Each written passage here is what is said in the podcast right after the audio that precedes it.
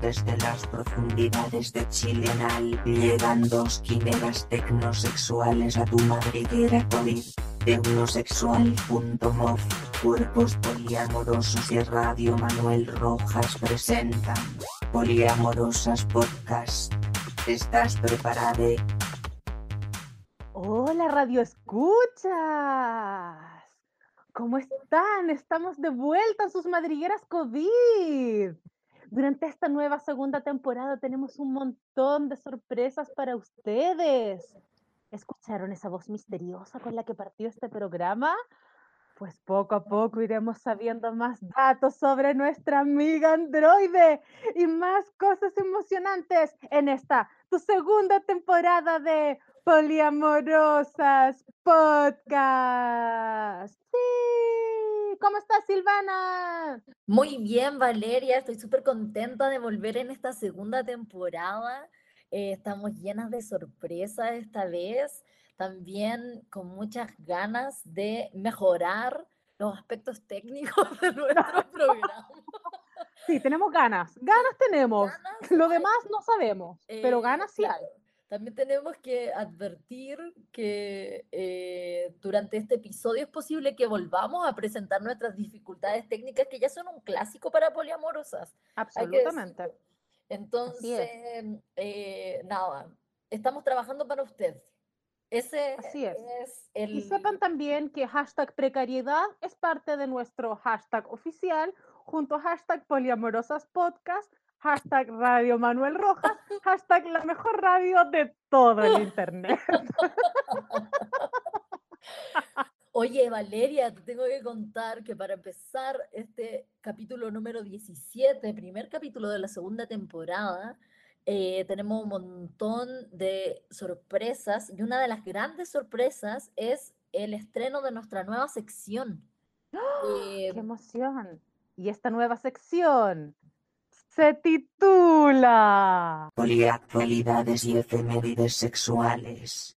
oye, pero esta voz es increíble, una No, no, no, locura, interrumpa cada rato, es una locura. es una locura. Vamos a tener Yo que quiero conversar preguntarle con esta androide. quién es, cómo se llama, qué deseos tiene.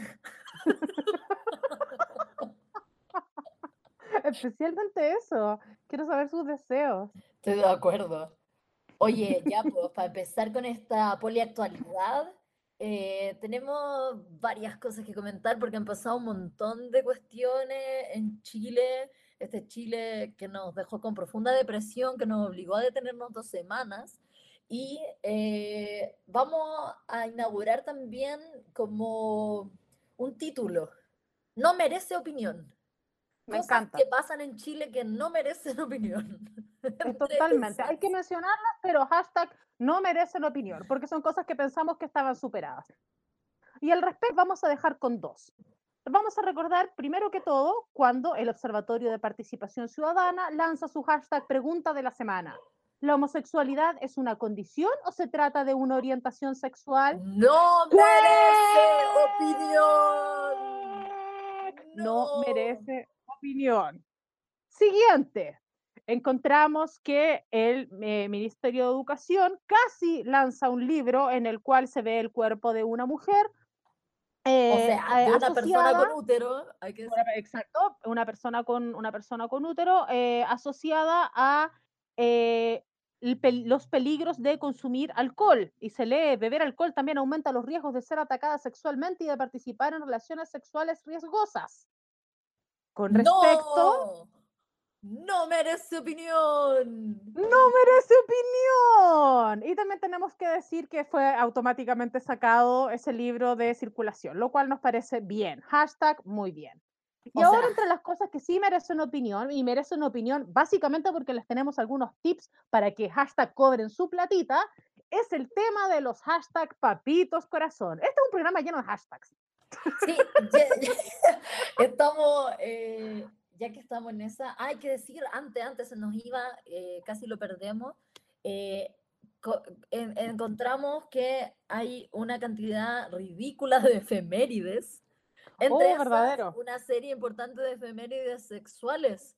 Entonces, les tenemos que eh, comentar que la efeméride de esta semana es la semana de la, de la lactancia materna, que nada, nos viene de perilla porque hoy día vamos a estar hablando mucho acerca de maternidad, paternidad, eh, cuáles son esa, esas ideas, eh, concepciones, cómo, cómo se va desarrollando. cómo se van construyendo en mitologías también, que va a ser súper interesante entender, entender aquello, ¿no? Como cómo se crean mitos asociados a qué es lo que es ser madre, qué es lo que es ser buena madre, cuáles son los roles paternos, cómo esos roles se cumplen o no se cumplen, etcétera.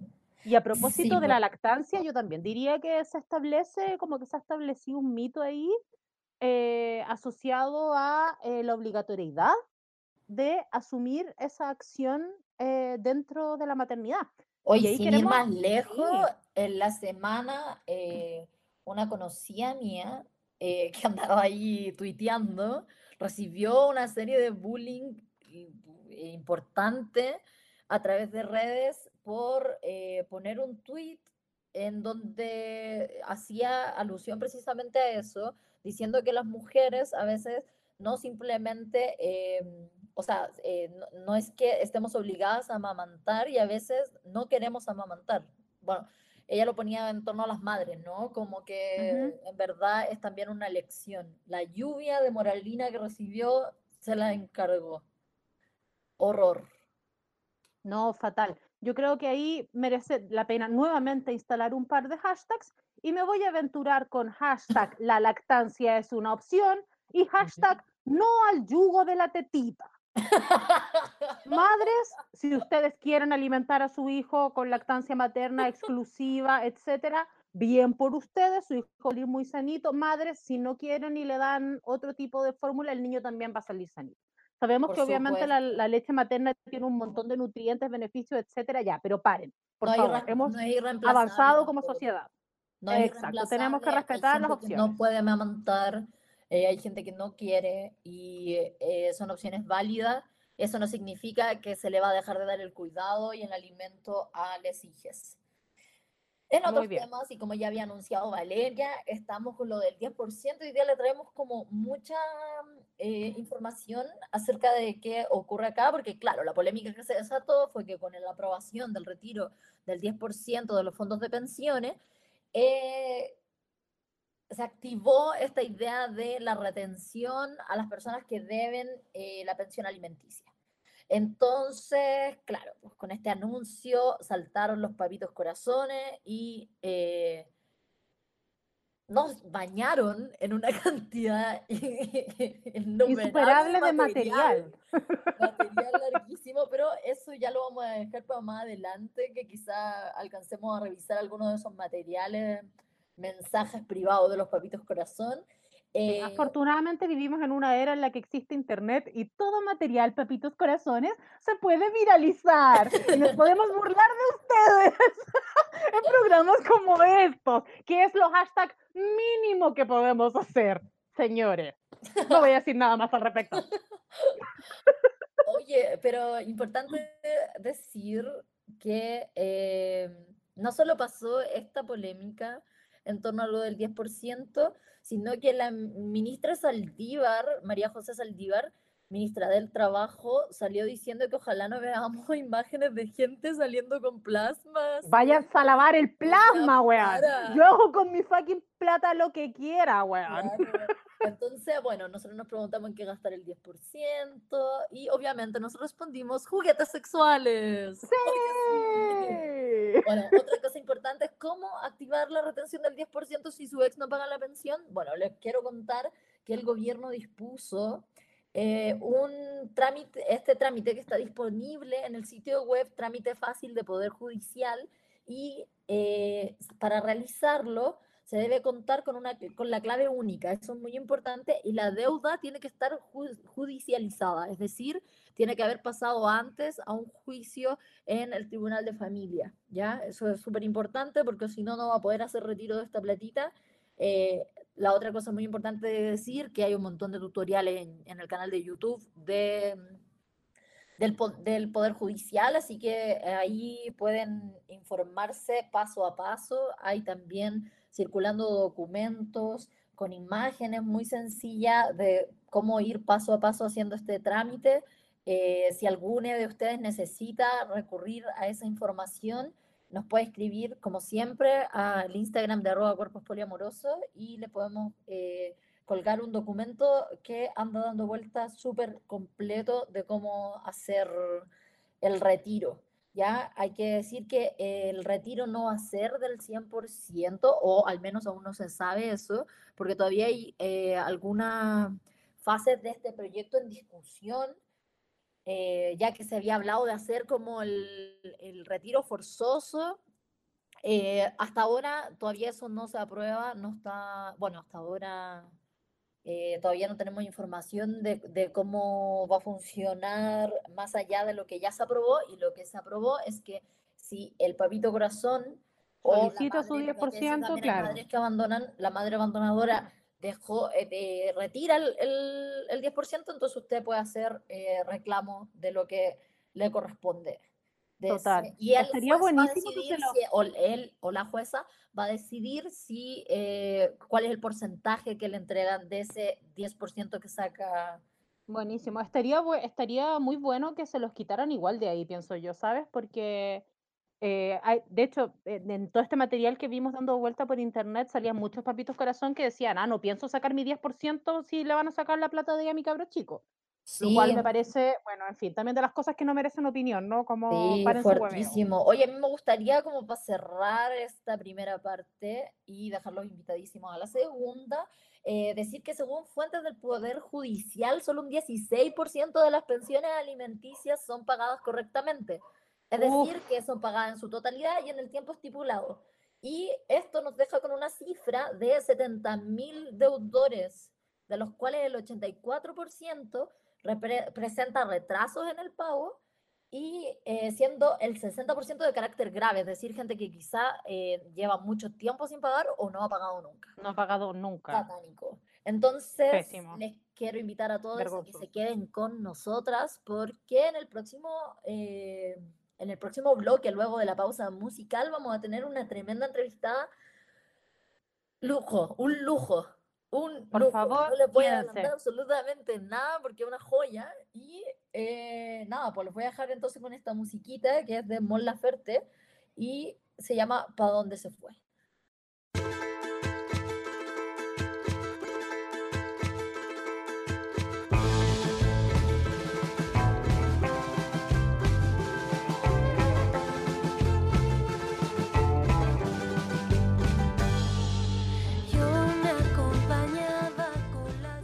Radio Escuchas, ya estamos de vuelta y en este segundo bloque, un bloque de entrevistas, queremos presentar a nuestra invitada estelar. Vamos a conversar con Claudia Calquín. Ella es académica de la Universidad de Santiago y doctora en estudios de mujeres, género y ciudadanía de la Universidad de Barcelona. Actualmente es investigadora sobre estudios sociales de la infancia, feminismo y políticas públicas. Hola Claudia, muchas gracias por aceptar esta, esta invitación a participar en nuestro programa. Eh, bienvenida entonces a esta micro entrevista para Poliamorosas Podcast. Gracias. Mira, queremos conversar contigo y a propósito de tu experticia sobre eh, los conceptos de maternidad, paternidad, reproducción humana, apego, etcétera. Entonces, eh, lo primero que te queríamos preguntar es sobre el concepto de maternidad. ¿Tú qué opinas? ¿La maternidad es un constructo natural o un instinto natural? Eh, bueno, sí, la verdad es que yo creo que la, esta pregunta es una pregunta que ha rodeado siempre no la pregunta de la maternidad, ya si estamos hablando de un constructo cultural o, o de instinto. Eh, cada vez más nos estamos acercando más bien a una mirada psicocultural de, la, de lo materno, ¿ya? en términos de que hablar de instinto en el, mundo humano, en el sujeto, es, muy complicado porque en el fondo instinto es un patrón de comportamiento eh, biológicamente determinado que es invariable y que si bien tiene que ver con la supervivencia, eh, de la especie ya cuando estamos hablando de un, de un, humano que ha construido, que construye cultura, que está atado un lenguaje, la verdad es que es muy difícil hablar de esto. Entonces, eh, porque ¿qué sería lo instintivo en la, en la maternidad? Eh, más pensando que, la maternidad, a pesar de que ha sido considerada instinto por los discursos médicos, los discursos científicos, biológicos, inclusive a veces desde la propia psicología, eh, lo, lo, curioso es que, se afirma un cierto instinto, pero un instinto que debe ser educado a las prácticas eh, sociales que, más pedagogización ha recibido. Eh, aquí es bien importante el rol que han tenido los expertos, por ejemplo, en crianza. Siempre en el fondo está ahí en juego, en un discurso experto, ya un discurso de la pedagogía, de cómo que hay, que ser buena madre, o quiénes son las buenas madres y las malas madres. Entonces, eh, eh, el discurso en el fondo de, de, la maternidad como instinto es un discurso bien complejo y, y contradictorio, porque si la maternidad fuera instintiva, de educar en la maternidad. ¿Ya? Entonces todas las mujeres actuarían más o menos de la misma manera como los animales, o sea, donde hay unos patrones más o menos comportamientos que son muy similares. Pero en el caso de la maternidad, la verdad es que eh, eh, evidentemente no hay que eh, olvidar que hay un componente biológico que tiene que ver con la reproducción, que tiene que ver con la supervivencia, pero ese tipo de prácticas en el fondo no, no, no, no son las que definen la maternidad. La maternidad tiene que ver con el deseo, tiene que ver con la posición subjetiva de la mujer en relación a la posibilidad biológica de reproducir la vida. ¿Vale? Entonces, ahora, tampoco podemos decir que es solamente un, un constructo cultural, así que está fuera de las mujeres, que se nos impone. Yo creo que hay ciertas miradas feministas que que cuando hablan de esta idea de la maternidad obligatoria, que sí la comparto, y que efectivamente en un país donde no hay derecho al aborto, efectivamente se está obligando. Pero eh, tampoco podemos hablar como un dispositivo externo, así como que te imponen, sino más bien hay, hay un grado de identificación, porque las mujeres de alguna otra manera están, no sé si eligiendo, pero sí hay un deseo de maternidad, ¿ya? Porque si no, eh, no sé, eh, igual hay acceso a la anticoncepción, ya puede ser que, no esté distribuida igualitariamente en la sociedad. Ya, eh, por último, existe la posibilidad, como lo ha mostrado la historia, del infanticidio, ¿me entiendes? Entonces, eh, que también eso demuestra que efectivamente lo materno, más que una programación biológica, tiene que ver con el deseo y el deseo inconsciente de pronto. Total. Y a propósito de estas pedagogizaciones que estás hablando con respecto a cómo ser madre, ¿consideras que ocurre algo similar con respecto a la paternidad? ¿Qué diferencias encontrarías tú con respecto a cómo se ha construido el concepto de maternidad y el concepto de paternidad, al menos en nuestra sociedad? Hablemos de Chile de pronto. Sí, lo que pasa es que maternidad y paternidad, así como dos categorías claras y distintas, separadas y dicotómicas, la verdad es que obedecen también al registro de la división sexual del trabajo. ¿Ya? Entonces, eh, eh, efectivamente, la sociedad hace como que hay funciones que son muy distintas, ¿ya? Pero esas funciones que son muy distintas, si te das cuenta, tienen que ver con esa división sexual, en donde lo materno tendría que ver más bien con estos aspectos de reproducción social y biológica, de supervivencia de la vida, y lo paterno, o lo paterno estaría más vinculado como a esta, este ingreso de los niños a la cultura, ¿ya? como estos aspectos que tienen que ver más bien con lo cultural, lo simbólico, el juego, lo lúdico, ¿ya? y por otro lado con la idea de, de proveer, con la, con la figura del proveedor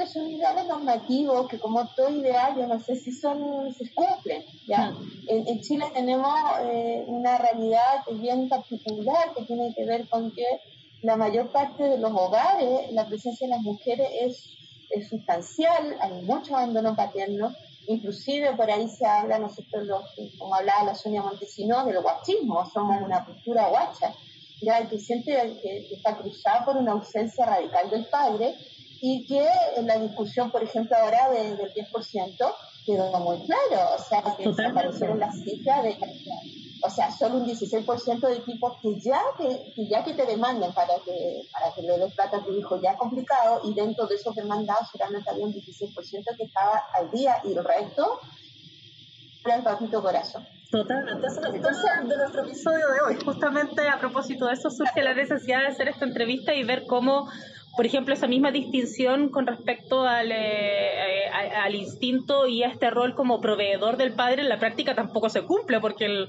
el compadre tampoco está proveyendo mucho. Ese ha sido el de, eh, de, la, de Occidente o sea, de que efectivamente eh, existe esta idea como que las mujeres no trabajan ni son proveedoras, las mujeres y los niños son proveedoras por un nombre, y la verdad es que eso es un mito, y un mito historiográfico, o sea, las mujeres siempre han trabajado, siempre han mantenido a sus hijos, ¿ya?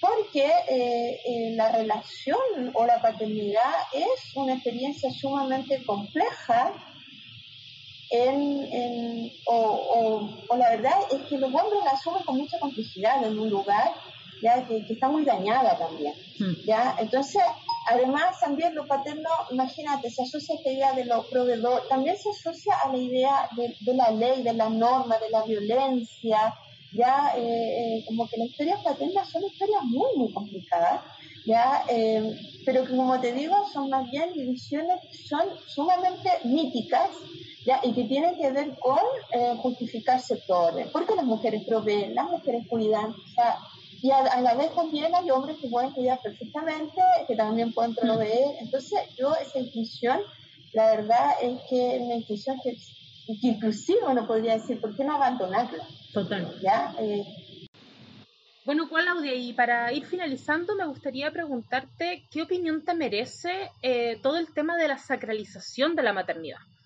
¿Cómo ves tú eso?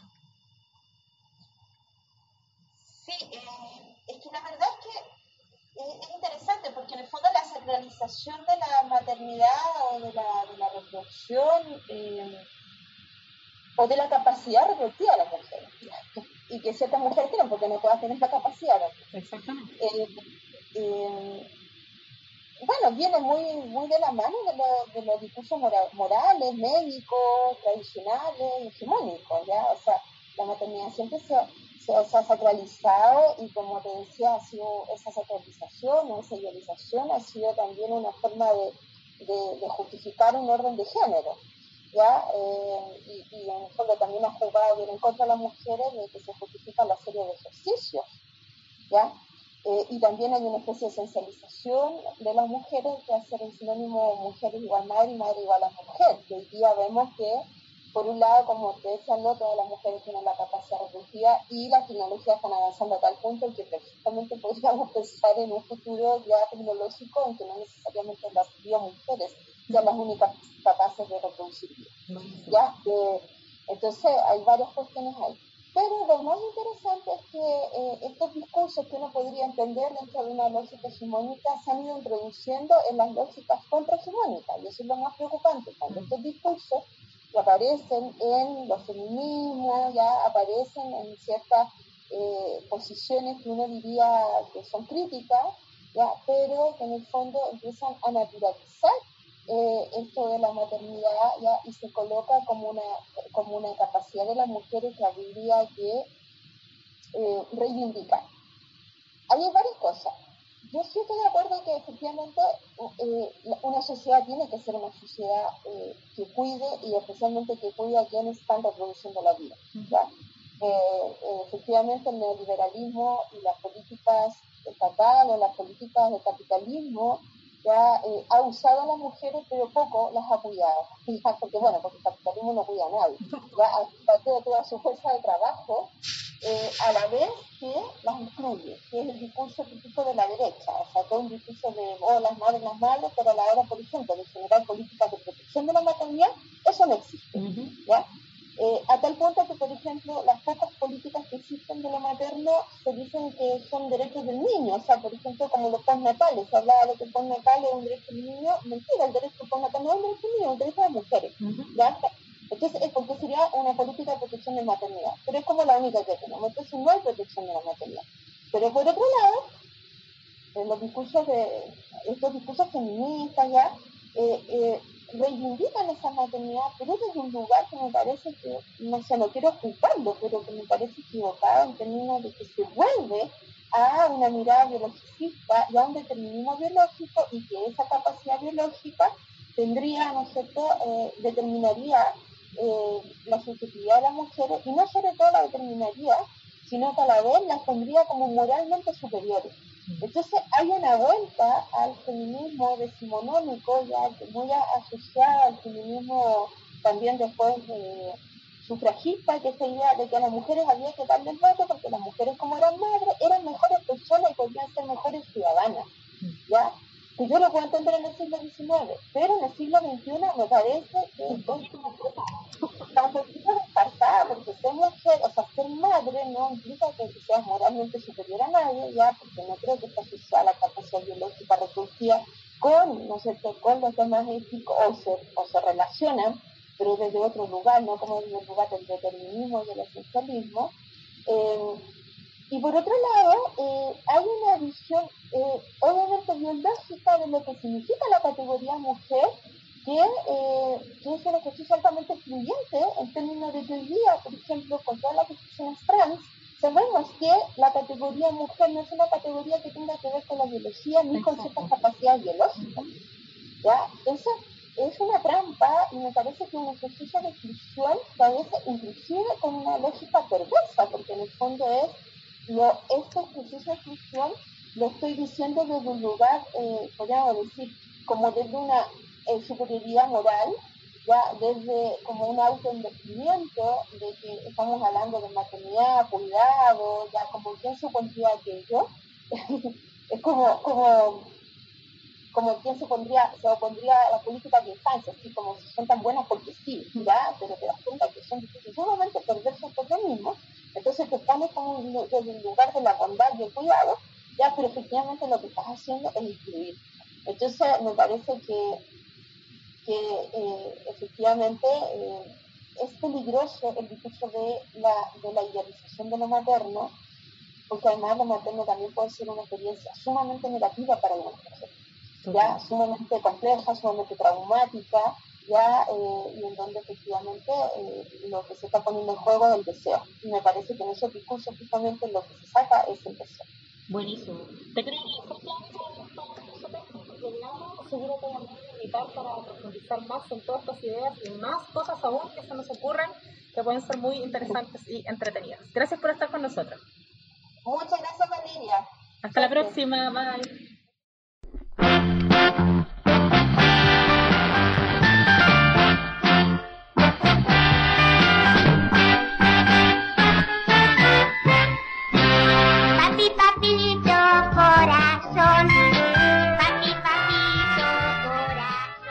Estamos de vuelta, Radio Escuchas. Después de esta cortina musical, eh, se cree que este, eh, esta teleserie, Papito Corazón, fue efectivamente el inicio de esta, como, eh, de esta denominación irónica a los padres abandonadores.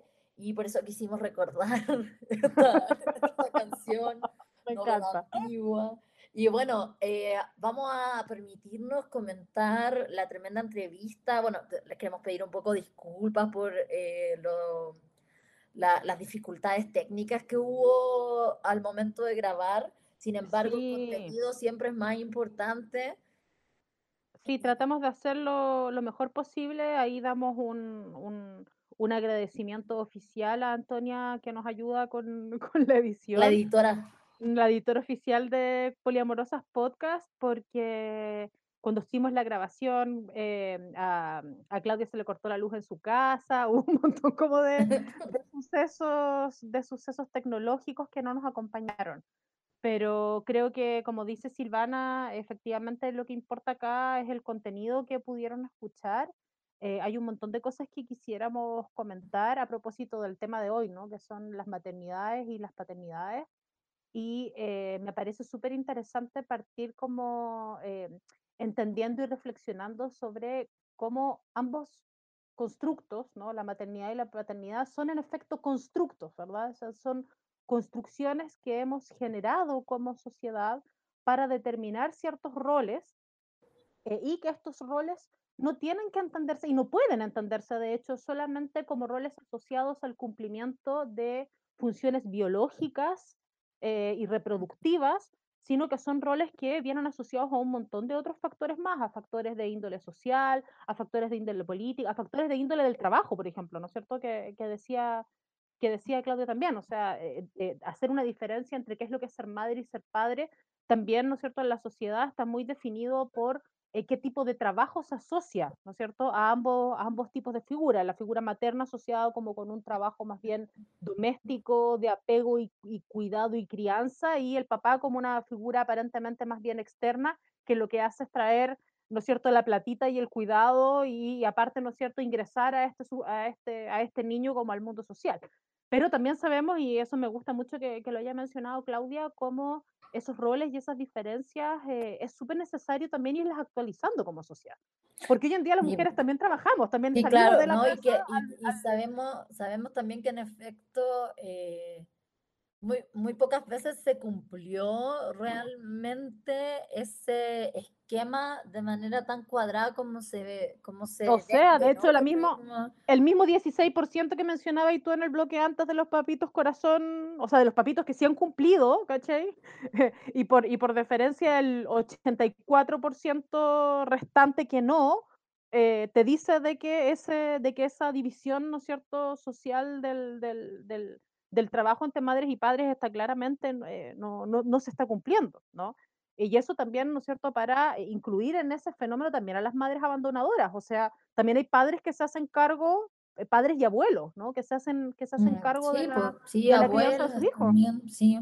Sí. Eh, yo creo que, no sé, lo que a mí más me, me gustó, bueno, que también ahí la, Claudia lo, lo comentaba, como acerca de, de- del, de, de- claro, como, de cómo al final Chile también tiene muchas raíces en donde, bueno, va- varios académicos, pensadores, pensadoras eh, han, han profundizado sobre esto de- del, del niño guacho, de la guacha, Mm, que, que es algo que atraviesa tanto la historia del país y el- la historia del mestizaje. No sí, la historia de Latinoamérica, podríamos decir. Sí, claro. Pues Es que, la- que, que uno también se podría, eh, se podría decir que es la historia como de- del colonialismo, Mm. pero me parece súper que súper interesante la conversación con Claudia, me dejó como pensando muchas cosas en realidad eh, en torno también a cómo no- nos eh, no, no, no encapsular, no eh, meter en una caja definiciones sociales que- como que fueran inmóviles, ¿no? Mm, Eh, al fin Exactamente. la- las conductas eh, se van modificando, se van renovando, se van actualizando y así también tiene que ser la forma en la que nosotros no, no bueno, tiene que ser la ley también de esa manera. Si uno, si uno lo piensa de alguna manera, la forma en que nos regulamos como sociedad también tiene que actualizarse en torno al- a cómo se van actualizando las conductas. Eh, es- Sí, no sé, se ve, me- como que sentí que, que, que claro, o sea, eh, todos estamos viviendo en, en una, en, en una sociedad y tenemos que también enfrentarnos muchas veces a lo que la sociedad exige de nuestros cuerpos, como que eso es muy fuerte, como que al Sí. Otra fin... cosa que, otra cosa que a mí me llamó como mucho la atención y que me, me dejó pensando muchísimo y que claramente comparto, es como esta preocupación que pone Claudia en cómo discursos hegemónicos se interiorizan y se comienzan a repetir en contextos contrahegemónicos. Y yo creo que eso es algo en lo cual hay que poner eh, como mucha atención, eh, porque como eh, tanto en movimientos o en espacios de activismo o de disidencia, es cada vez más usual revisar, eh, bueno, yo en mi lenguaje como cotidiano le llamo como interiorizaciones del fascismo, pero es un poco lo mismo que está diciendo Claudia, ¿no? O sea, cómo eh, de repente también estos esencialismos en, en relación a qué es lo que es ser mujer, qué es lo que es ser madre, qué es lo que es ser una buena madre, que son discursos que son como también súper conservadores, ¿no? Y como eh, eh, y súper cargados de, de- y súper cargados como de una cierta superioridad moral empiezan a trasladarse, ¿no es cierto?, hacia, hacia espacios, hacia espacios de disidencia o hacia espacios que supuestamente debieran ser espacios críticos. Y eso creo mm, que tenemos que tenerlo como muy, muy activado y tener mucho, mucho ojo de eso, ojo con eso, a propósito también justamente de, de pensar en cómo pensamos las diferencias en una sociedad. Entonces Sí, eso es como, a mí me dejó como, como pensando eso como en, en términos como muy positivos. Sí, con- eh, bueno, es que claro, la opinión, o sea, la respuesta de, de la pregunta sobre, sobre, sobre esta fuerte, como suerte de sacralización de la maternidad responde mucho a eso, ¿no? Como lo, cómo, cómo se, se han, eh, como que ha, ha habido un retorno de los esencialismos. Eso pareciera que está ocurriendo mucho, en muchos movimientos. Y, y claro, ahí siempre hay un peligro. En tanto, hay, hay muchas cosas que van a quedar fuera, ¿no? Como que ese tipo de esencialismo tiende Sí. a dejar un montón de, de rasgos, de conductas, de personas, de cuerpos fuera. Mm, Y, Total. ujú, Y en ese sentido, como me parece muy bien cuando ella hace la diferencia de decir, eh, es fundamental en una sociedad proteger la reproducción humana y, protege- y proteger las maternidades, ¿no es cierto? Pero eso no es lo mismo y no tiene que confundirse con pensar que las mujeres o las personas que son madres son mejores personas que las que no lo son. Y las que no lo son porque no hayan podido o porque no hayan querido. O sea, ya por la razón en el fondo que Sí, sea. sí. Aquí nadie es mejor persona que otra eh, en función de eh, el hecho de haber reproducido. Son dos cosas que tenemos que, que comprender de forma separada, separada como sociedad, sobre todo, ¿no es cierto? Y también por lo que decía ella, porque eh, la tecnología afortunadamente nos está permitiendo también cambiar justamente eh, nuestras nociones de qué es lo que es posible, ¿no es cierto? O sea, antes solamente las biomujeres, bueno, hasta ahora, hasta ahora hasta donde yo, hasta donde yo sé, solamente las biomujeres, ¿verdad? Eh, pueden, eh, eh, pueden quedar embarazadas, pero a futuro probablemente eso cambie y tenemos que estar también preparados como sociedad para abrir ese debate y para entender aquello, ¿no es cierto?, en, en una, en una complejidad mayor.